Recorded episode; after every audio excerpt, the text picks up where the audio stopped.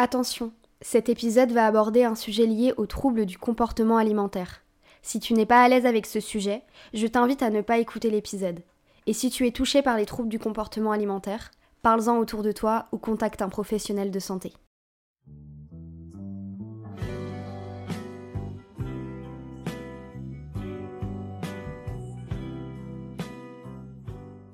Bonjour à tous, bonjour à toutes, bienvenue dans le podcast An on You. Aujourd'hui, on se retrouve pour parler d'un sujet qui tourne autour des troubles du comportement alimentaire. On a déjà parlé pas mal de ce sujet dans ce podcast. Euh, je vous avais parlé notamment de, mes troubles alimentaires, tout simplement. Mais aujourd'hui, on va en parler avec une invitée parce qu'on va parler euh, d'anorexie. L'anorexie, par définition, c'est un trouble du comportement alimentaire, donc tout comme euh, la boulimie. On parle d'anorexie mentale ou d'anorexie nerveuse. Ce qui peut résumer la conduite anorexique, c'est le fait de refuser l'alimentation et euh, donc de, refuser la prise de poids, alors que même que le corps est amaigri lui-même. Personnellement, je n'ai jamais été touchée par ce sujet, mais du coup, comme je viens de le dire euh, dans cette introduction, j'ai eu énormément de TCA où je me faisais vomir, ou et aujourd'hui encore, j'ai de la dysmorphie. Euh, donc, je culpabilise euh, souvent quand je vais trop manger, par exemple. Je pense que ce sujet des TCA et de l'anorexie, ça touche bien plus de personnes qu'on le pense, surtout dans notre génération avec les réseaux sociaux et la comparaison du corps. Donc, on va en parler aujourd'hui avec Agnès, a.k.a. Banane Agnès sur les réseaux. Hello Bonjour Ça va? Ça va super. Super. Est-ce que tu peux te présenter aux gens qui écoutent ce podcast et qui ne te connaissent pas? Donc euh, moi je m'appelle Agnès, euh, Banane Agnès sur les réseaux, comme, euh, l'a dit Jade. donc je suis créatrice de contenu depuis maintenant presque deux ans, même deux ans. Et à côté de ça aussi je fais des études en pâtisserie. globalement c'est vrai que j'ai créé, j'ai commencé mes réseaux quand j'étais vraiment très atteinte d'anorexie et que c'était vraiment un point euh, drastique. Et je me suis lancée sur les réseaux pour euh, partager euh, ma guérison parce que j'étais vraiment déterminée à m'en sortir. Et je voulais partager ça, ça m'aidait beaucoup, ça faisait un soutien extérieur qui m'a bah, qui m'a aidé parce qu'à l'heure actuelle, j'en suis, suis là aujourd'hui. Trop cool, va trop bien, bah, on va parler de tout ça ensemble alors. Et puis je vous souhaite une bonne écoute.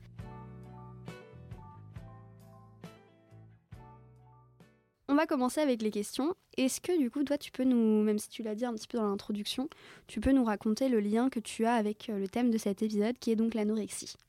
Donc moi, j'ai été atteinte d'anorexie euh, sévère, donc à l'étape vraiment euh, forte de la maladie. J'ai fait deux fois des énormes, énormes phases d'anorexie finalement qui ont conduit deux fois à une hospitalisation. à côté de ça, ça reste quelque chose que dans la vie de tous les jours, euh, je traite avec au quotidien, même si c'est à une mini-échelle, parce que j'ai vraiment travaillé dessus et j'ai vraiment réussi à m'en sortir. Euh, ça reste quelque chose de quotidien. Et euh, donc voilà, je peux dire officiellement que ouais, j'ai souffert d'anorexie au point grave et que ça reste un trouble du comportement alimentaire. Dans, les, dans l'anorexie, du coup, il y a plusieurs types d'anorexie, c'est ça? Alors pour moi, oui. Euh, on, répertorie souvent l'anorexie euh, à une seule chose. Donc euh, il y a l'anorexie et pour tout le monde, c'est la même chose. Et moi, je considère que pas du tout. Je considère que la maladie, elle n'est pas du tout pareille pour aucune personne. Donc il n'y a aucune, aucune solution particulière à partager, il n'y a aucun, aucun traitement. Et pour moi, c'est vraiment ouais, différent pour tout le monde. Je pense pas qu'on puisse justement globaliser quelqu'un qui a des troubles du comportement alimentaire de type restrictif a de l'anorexie parce que c'est trop différent pour tout le monde. Pour toi, tu, enfin, autour de toi, tu as déjà euh, côtoyé des gens qui avaient de l'anorexie aussi et c'était pas du tout la même chose que toi? Oui, oui, oui, parce que c'est vrai que déjà, on le, dit, on le dit beaucoup, il y a les gens qui ne se voient pas comme ils sont réellement. Euh, il y a les gens qui voient leur corps mais qui quand même ne peuvent pas, n'arrivent pas à manger. Il y en a qui... Euh, se privent de nourriture pour maigrir. Il y en a qui se privent de nourriture parce qu'ils se sentent mal et que c'est une échappatoire. C'est vraiment, ça peut venir de, différentes sources pour tout le monde et ça peut se manifester de formes différentes pour tout le monde. Ok. Et du coup, toi, comment ça s'est produit euh, pour toi? Comment c'est arrivé dans ta vie au final? Moi, euh, alors il y a des gens pour qui ça vient d'un trauma, d'un traumatisme aussi. Euh, souvent, ça arrive. Moi, c'était pas du tout ça. On n'a jamais réussi à trouver la source. ça s'est développé vraiment petit à petit, en fait, euh, je pense qu'à l'origine, c'était par des réseaux sociaux. Justement, je voyais des, des choses sur les réseaux sociaux, des, des, tous les trucs en modèle si, les choses comme ça. Et je me suis dit, bah, vas-y, fonce, ça a l'air cool, quoi. Et pas du tout. Et, et, après, par contre, en fait, ça, ça, a commencé très doucement. C'était vraiment manger plus de légumes, des choses comme ça, comme, comme beaucoup de gens font. Et finalement, l'année d'après, c'est quand j'ai commencé à aller mal un peu mentalement. À ce moment-là, en fait, ça a été une échappatoire. Ça a été un contrôle ailleurs que, que, dans la vie. J'avais un moyen de contrôler et, et de d'occuper mon esprit en fait à autre chose que le fait que je me sentais mal et du coup, j'ai pris un contrôle total sur la nourriture. Et là, ça a été une énorme chute. Et, euh, c'est comme ça que. ça arrive super vite, en fait. Voilà, oui, ça a été. Euh, au départ, vraiment, c'était vraiment juste euh, manger plus sainement. Et en fait, quand. Parce qu'en fait, j'ai fait une dépression. Et quand ça a commencé à aller mal mentalement, le mal-être mental, en fait, j'ai eu besoin de l'extérioriser et de de passer par autre chose pour pas ressentir le mal-être que j'avais et ça a été le contrôle de la nourriture qui, qui me prenait du temps, qui me prenait l'esprit et du coup, c'était fuir la dépression, en fait. Et du coup. Euh, oui, et puis en plus, dans notre génération, euh, comme je le disais dans l'intro, c'est vrai qu'on est. Je pense qu'on est beaucoup plus, euh, plus les cibles aujourd'hui des troubles du comportement alimentaire. Enfin, c'est pas comme ça qu'on dit, mais voilà, on se comprend. personnellement, moi aussi, mes TCA, c'est arrivé extrêmement vite avec les réseaux sociaux, avec toute la tendance That Girl, avec euh, le mode de vie healthy et tout. Enfin, du coup, euh, je, comprends. Enfin, je pense qu'il y a beaucoup de gens qui vont nous écouter qui ont peut-être été touchés ou qui sont touchés par les TCA à cause des réseaux sociaux. Ouais. Et après, pour moi, du coup, c'est vrai que on a tendance à.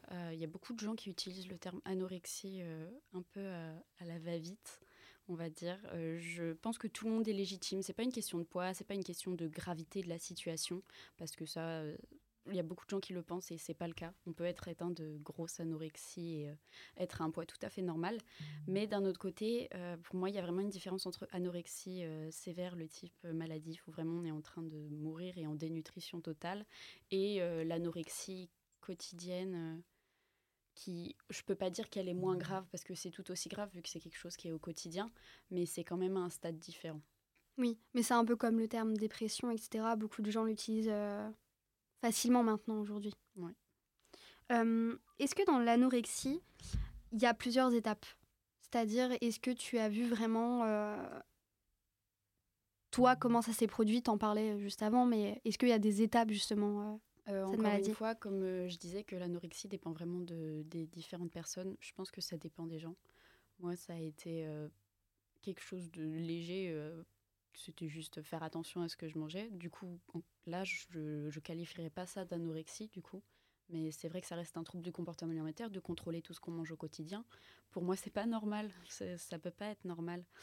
Et euh, donc, ça a commencé doucement. Et c'est vrai qu'il y a différents stades. Moi, ça a été d'un coup sec. J'ai plus rien plus avaler.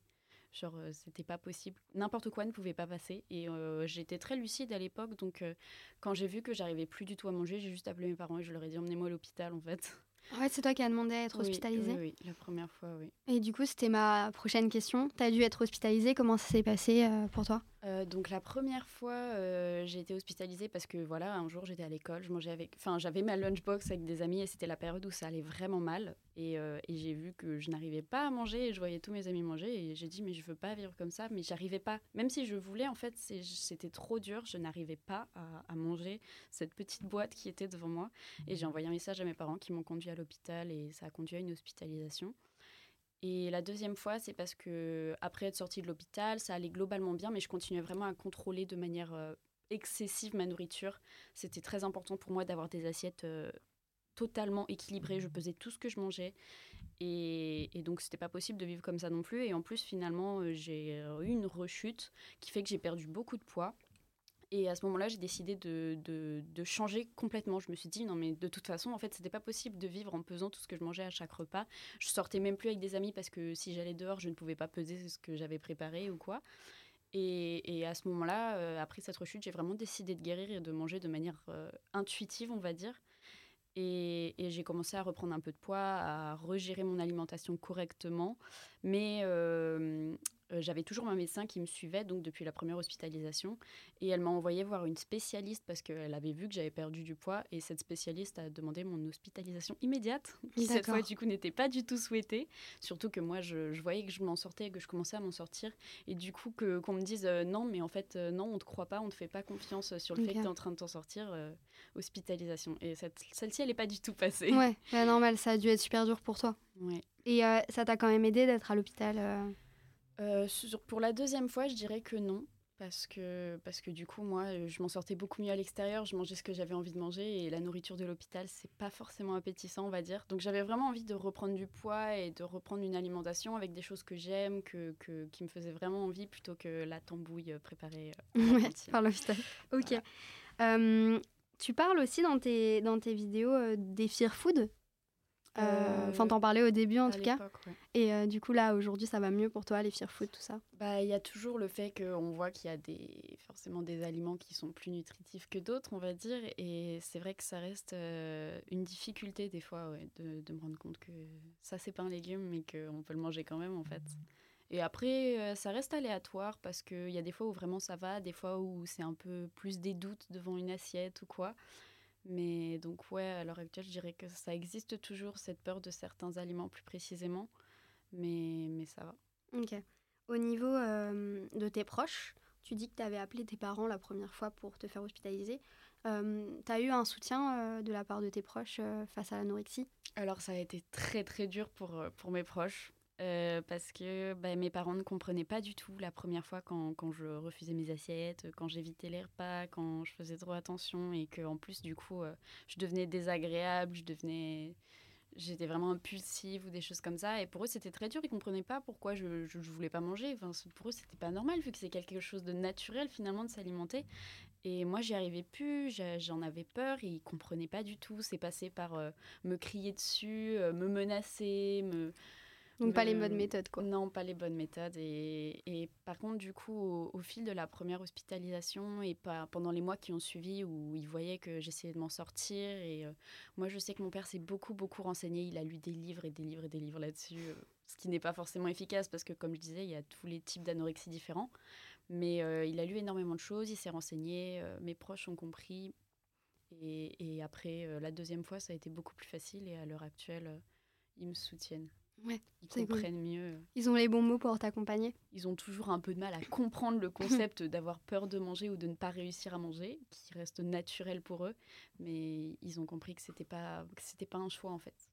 Pendant cette période d'anorexie, d'hospitalisation, c'était quoi le plus difficile pour toi? Euh, Le plus difficile, euh, je dirais que bah, à l'hôpital, on s'ennuie, mais la première fois, ça m'a fait vraiment, du bien de m'ennuyer. Parce qu'en fait, euh, bah, comme je faisais une dépression, ça venait beaucoup d'un burn-out. En fait, j'en pouvais plus de, de, l'école, de la vie, de vraiment, j'étais au bout. Et ça m'a permis de prendre du temps pour me reposer, pour euh, recerner les choses, trouver un objectif à ma vie sur le coup. Et, et ça m'a vraiment fait du bien. Mais le plus énervant, je pense, c'était d'être entourée de médecins qui qui ne savait pas forcément comment gérer ma maladie euh, et qui du coup euh, passait par des méthodes qui n'étaient pas, pas top et c'était pas facile d'être tout le temps poussé euh, à avancer quand c'était pas la bonne façon que j'arrivais à avancer, on va dire. Parce que pendant ton hospitalisation, c'était pas des médecins spécialisés dans les troubles du comportement alimentaire? Non, j'étais dans une hospitalisation dans un, un, pôle général, donc juste l'hôpital de ma ville et mes médecins ne savaient pas du tout comment faire. Pour eux, c'était des contrats de poids. Donc, en fait, euh, mm. on te pesait euh, tout le temps. Euh, le but, c'était vraiment de te, de te, faire manger, en fait. Ce qui n'est pas la solution. J'ai pas vu un seul psychologue au cours de ma première hospitalisation. Et enfin, j'avais eu le droit d'aller en voir à l'extérieur, mais après, moi, la psychologie, c'était pas forcément la, la, bonne méthode. Je suis pas trop quelqu'un qui est bien pour parler. Donc, ça n'a jamais été la, la méthode pour travailler, mais c'est vrai que c'était, il savait pas comment gérer en fait, il connaissait pas assez euh, ce domaine-là. Mais la médecin que j'ai eue du coup pendant ma première hospitalisation, je l'ai eue aussi pendant la deuxième, parce que je suis retournée dans cet hôpital-là. Et euh, ben, en fait, euh, de voir tout ce qui s'était passé pour moi pendant la première hospitalisation, donc que vraiment j'allais mal, que c'était pas super bien géré. Elle s'est spécialisée dans les troubles du comportement alimentaire, justement. Elle a fait beaucoup de formations, beaucoup de choses pour pour en apprendre plus. Et la deuxième fois, c'était du coup beaucoup plus, ah, c'est bien. Beaucoup plus libre. Et du coup, c'est dingue de quand même devenir médecin et se rendre compte qu'en fait, t'as pas les capacités, euh, entre guillemets, de, de, gérer ce genre de choses, parce que c'est quand même le rapport au corps et tout. Mm. Donc, euh, hyper compliqué. Ok. Bah maintenant, on va parler un petit peu de après cette période, donc un peu de aujourd'hui. Pour toi, comment s'est passé une fois que tu as eu ce déclic de vouloir t'en sortir, pardon et puis aussi commencer un peu euh, les réseaux, partager euh, euh, ta vie et ton combat contre l'anorexie Alors, donc oui, quand j'ai commencé à guérir avant la deuxième hospitalisation, du coup, quand j'ai voulu remanger naturellement, on va dire de manière intuitive, bah, j'ai commencé à me faire des petites assiettes sans peser ce qui était assez difficile parce que ma tête me faisait une sacrée tendance à mettre moins du coup, vu que je ne pesais pas. Oh, bah, on peut mettre un peu moins, comme ça c'est plus sûr. Et euh, du coup, ça a été le plus dur à gérer de vraiment mettre euh, comme ça la nourriture dans mon assiette et de, de, de, de, plus gérer les poids à ce point-là. Mais en fait, j'ai, ouais, je me suis mise à, à faire à manger à cuisiner des trucs euh, dont j'avais envie et à essayer vraiment d'écouter mon corps en fait et, de bah, manger de manière intuitive, comme on appelle ça, de vraiment, bah, quand j'ai faim, je mange, quand j'ai plus faim, je m'arrête. Ça, c'est quelque chose qu'on perd en fait quand on, a des TCA. On n'arrive plus du tout à gérer euh, cette notion de j'ai plus faim, j'ai faim et à l'accepter aussi parce que des fois, bah, du coup, euh, on a faim, mais on, refuse, en fait. On se dit non, c'est pas l'heure d'un repas ou des choses comme ça. Ou des fois, on n'a plus faim et, le fait qu'on s'était privé avant, par exemple, on va pas réussir à s'arrêter. Et, euh, et c'est ça qui est dur à gérer, je pense, euh, dans la guérison. De, et de réinstaurer tous les aliments aussi, du coup, quand on a, quand on a eu beaucoup de fear food, c'est compliqué. Ouais. Comment ça arrive Les fear food, c'est juste mental, en fait je pense qu'il y a des gens pour lesquels c'est vraiment juste, oui, il y a des gens qui ne supportent pas, ça peut être une couleur, il y a des gens qui ne supportent pas, ça peut être une texture ou des choses comme ça, parce que bah, c'est un trouble du comportement alimentaire, ça concerne vraiment tous les points de l'alimentation, ça peut être l'effet dans la bouche, l'aspect, ça peut être tout n'importe quoi. Et, et, par contre aussi, je pense que ça vient du fait, quand on, quand on a des TCA, on se renseigne beaucoup sur les valeurs nutritives des aliments. Et quand on voit qu'il y en a qui apportent plus euh, de calories ou de choses comme ça que d'autres, eh ben forcément notre tête elle va, va en avoir peur et elle va se mettre à la repousser parce que euh, le but c'est d'en avoir le moins possible. Ouais, c'est vrai. Et hum, du coup, c'est difficile de. Enfin, toi, du coup, un type d'anorexie et comme tu le dis, c'est pas la même à chaque fois, mais ça a été difficile pour toi de combattre euh, cette anorexie-là, de passer à autre chose, de passer à l'après en fait? Euh c'est dur de ouais, c'est dur de combattre parce que on a l'impression en fait l'anorexie c'est quelque chose qui prend vraiment la tête et l'esprit.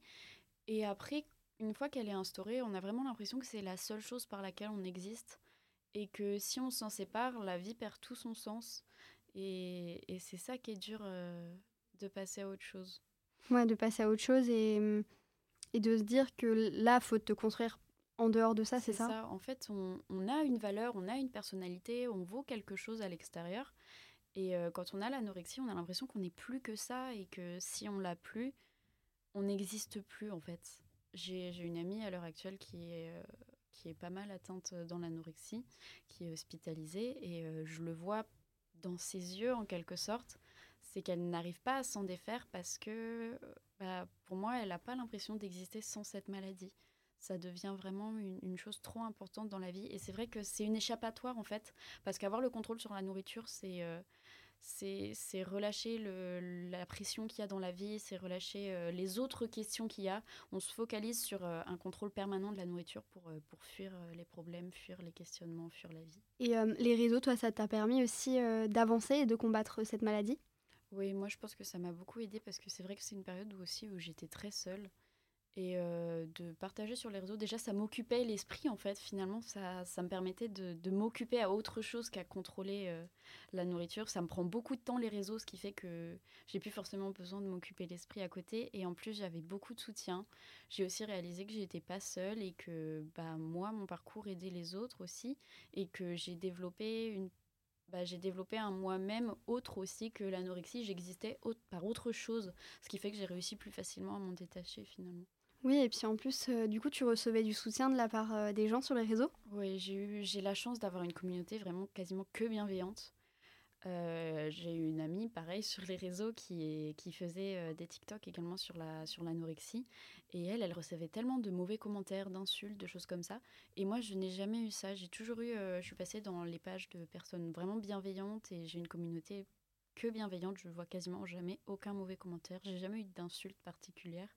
Et ça fait beaucoup de bien. Et ça, ça aide aussi d'avoir une communauté bienveillante. C'est cool.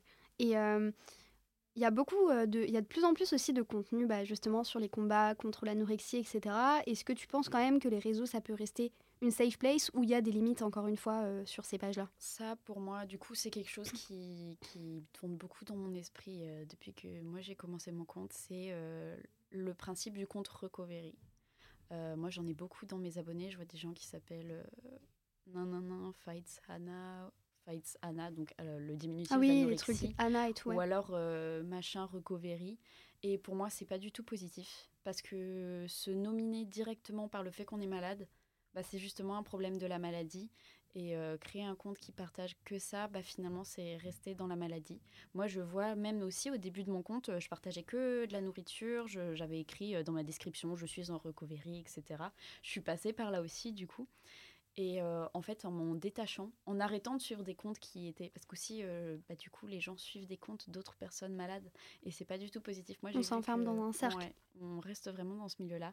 Et j'ai vu qu'en me désabonnant de, bah, de comptes Recovery et en, en arrêtant aussi de, de, mentionner le fait que j'étais malade ou quoi, eh ben, c'est un meilleur moyen. Ouais, c'est un passage par lequel il faut passer pour guérir. Il mm. faut, faut, faut, pas se qualifier comme ça, il faut pas se spécialiser là-dedans, c'est pas la solution. C'est s'enfoncer. Aujourd'hui, toi, euh, c'est quoi ton rapport à la nourriture? Parce que du coup, j'ai re-regardé encore un peu tes TikTok et euh, tu partages euh, des... En fait, maintenant, on dirait que tu as une relation vraiment hyper positive à la nourriture et tu partages ta bonne humeur à travers plein de choses, des, des trucs que tu testes et tout. Donc, tu peux nous en parler, ça? Euh, j'avais très peur en commençant euh, mon contenu euh, un peu axé, enfin en continuant, on va dire, mon contenu axé sur la nourriture, mais plus de manière guérison d'anorexie en quelque sorte, parce que le problème avec l'anorexie, c'est que les gens, du coup, bah, on a l'impression d'exister que par ça, mais justement, les gens ont tendance à nous catégoriser que par ça. Donc, c'est-à-dire que des fois, je fais des choses, ou je dis des choses, ou j'ai envie de faire quelque chose, et j'ai peur de le faire parce que j'ai l'impression que les gens vont directement penser que c'est à cause de la maladie. Et globalement, ça arrive régulièrement. Si euh, je prends une salade, parce que j'ai envie de manger une salade, parce que j'aime bien les salades, eh bien, euh, bah, j'avais peur avant. Je n'osais même pas prendre une salade au restaurant parce que je me disais, tout le monde va croire que c'est à cause de la maladie, etc. Et c'est vrai que les gens, des fois, réagissent comme ça. Quand Sur tu vas les prendre réseaux, une salade ou trop, quoi. Euh, ah, fais attention à toi, c'est l'anorexie qui revient, c'est sûr. Non horrible. Les gens décident pour toi, genre. C'est horrible. Les gens ont vraiment la tendance à, à catégoriser n'importe quel fait qu'on va faire, chose qu'on va voir, chose qu'on va avoir par, euh, par transcrire la maladie. Et ça, c'est dommage. Mais du coup, à l'heure actuelle, pour ma relation avec, euh, avec l'anorexie, je dirais que bah, du coup, c'est, c'est, je m'en suis sortie des énormes phases euh, graves. après, ça reste des TCA au quotidien. c'est quelque chose que j'arrive à gérer. j'ai plus peur de, de, manger, j'ai plus j'ai plus d'énormes doutes et je, je, pense que jamais je pourrais rechuter de manière aussi grave que, qu'autrefois. Mais c'est vrai que quand ça va mal, ça reste euh, le moyen de mon cerveau de, de, de fuir le problème, on va dire, de, de, reprendre un peu un contrôle sur la nourriture, mais c'est jamais euh, de manière euh, aussi grave qu'avant. Et donc ça, c'est cool. Ouais, c'est cool. Tu peux dire aujourd'hui que tu as quand même battu l'anorexie? Enfin, c'est un terme un peu... oui, je, ça oui, je, je, peux le dire parce que parce que c'est vrai que quand je vois le chemin que j'ai parcouru et la différence entre avant et maintenant, euh, oui. Ouais, c'est cool. Mais du coup, tu penses qu'on s'en sort des TCA On peut s'en sortir? Oui, oui, oui. Moi, du coup, ça reste, euh, bah, du coup, ça reste des doutes un peu euh, quotidiens, on va dire. Ça reste certaines angoisses que j'arrive à surpasser parce que voilà. Mais, mais je pense aussi qu'on peut s'en sortir complètement et ça peut complètement disparaître. Je pense que c'est au fil du temps, justement, à force de, de vivre juste. Euh, et, quand on arrive à construire sa vie, à construire autre chose autour, bah, le cerveau, je pense que juste il lâche en fait. Il lâche la prise sur, euh, sur la nourriture et il se concentre sur les autres choses qui sont à côté. C'est cool. Du coup, qu'est-ce que tu te dirais euh, à la toi, enfin à la Agnès d'avant, celle qui était atteinte d'anorexie? Hmm. C'est un peu difficile. Bah ouais, de, de s'accrocher, d'attendre, d'être patiente surtout. Parce que à ce moment-là, je j'avais juste pas envie en fait. C'est même pas que je pensais pas pouvoir m'en sortir, c'est que j'avais pas envie, ça allait trop mal, c'était dur euh, de tenir le coup, de tenir euh, tout ce qui se passait autour de moi. Et j'avais pas envie. Mais bah, ça en valait la peine parce qu'à l'heure actuelle, euh, j'ai eu plein de choses super. Grâce à ça en partie aussi, parce que c'est ça qui a fait que mes réseaux sociaux ont commencé et qu'à l'heure actuelle, j'en suis où j'en suis. Mais ouais, la patience. Et hum, qu'est-ce que tu pourrais donner comme conseil à quelqu'un qui est actuellement dans une période d'anorexie ou qui essaye de mmh. s'en sortir? On me demande beaucoup euh, des conseils sur Instagram. Je reçois beaucoup, beaucoup de DM de gens qui, me demandent comment j'ai fait, qui me demandent euh, des aides, mmh. des tips, des astuces. Et le problème, c'est que comme je l'ai dit, les types d'anorexie sont tellement différents que ce sera toujours différent pour les gens. Mais euh, si je pouvais du coup donner en quelque sorte un conseil général, bah, ce serait déjà ouais, de s'accrocher. Parce que oui, on a tous la force en nous, on, en est capable de, de s'accrocher. Il faut tenir le coup pour attendre. Même si c'est dur, même si on a l'impression que ça avancera jamais, ça avance. Et euh, de se poser les bonnes questions, de prendre le temps de se poser les bonnes questions. Parce que peut-être que l'anorexie vient d'une source précise d'un traumatisme ou d'une angoisse et du coup travailler dessus ou euh, se poser pour, pour, pour parler avec un psychologue si c'est une des solutions pour certaines personnes de parler et vraiment de réfléchir, d'être patient et de, de, de, continuer à se battre et de réessayer, même si ça marche pas, continuer de, de vous battre en fait. Bah, merci beaucoup Agnès, c'est la fin de mes questions. Tu as quelque chose à rajouter peut-être? Mmh, Non, pas, je pense que j'ai dit la majorité des choses. mais vraiment, c'est important de ne pas lâcher et, et d'être patient, même si on a l'impression qu'il n'y a pas de lumière au bout du tunnel, il y en aura une. Trop cool. Bah, merci beaucoup d'être venu sur ce podcast. Et euh, merci à vous d'avoir écouté l'épisode. Si jamais, n'hésitez pas à suivre Agnès sur ses réseaux. Je mettrai euh, euh, tous ces petits réseaux en description et puis sur Instagram, le Instagram du podcast, Podcast. En tout cas, si l'épisode vous a plu, n'hésitez pas à le partager, à noter le podcast sur la plateforme d'écoute via laquelle vous l'écoutez et puis euh, à suivre les réseaux sociaux du podcast. Moi, je vous dis à la semaine prochaine, jeudi 9h, pour un nouvel épisode. Bye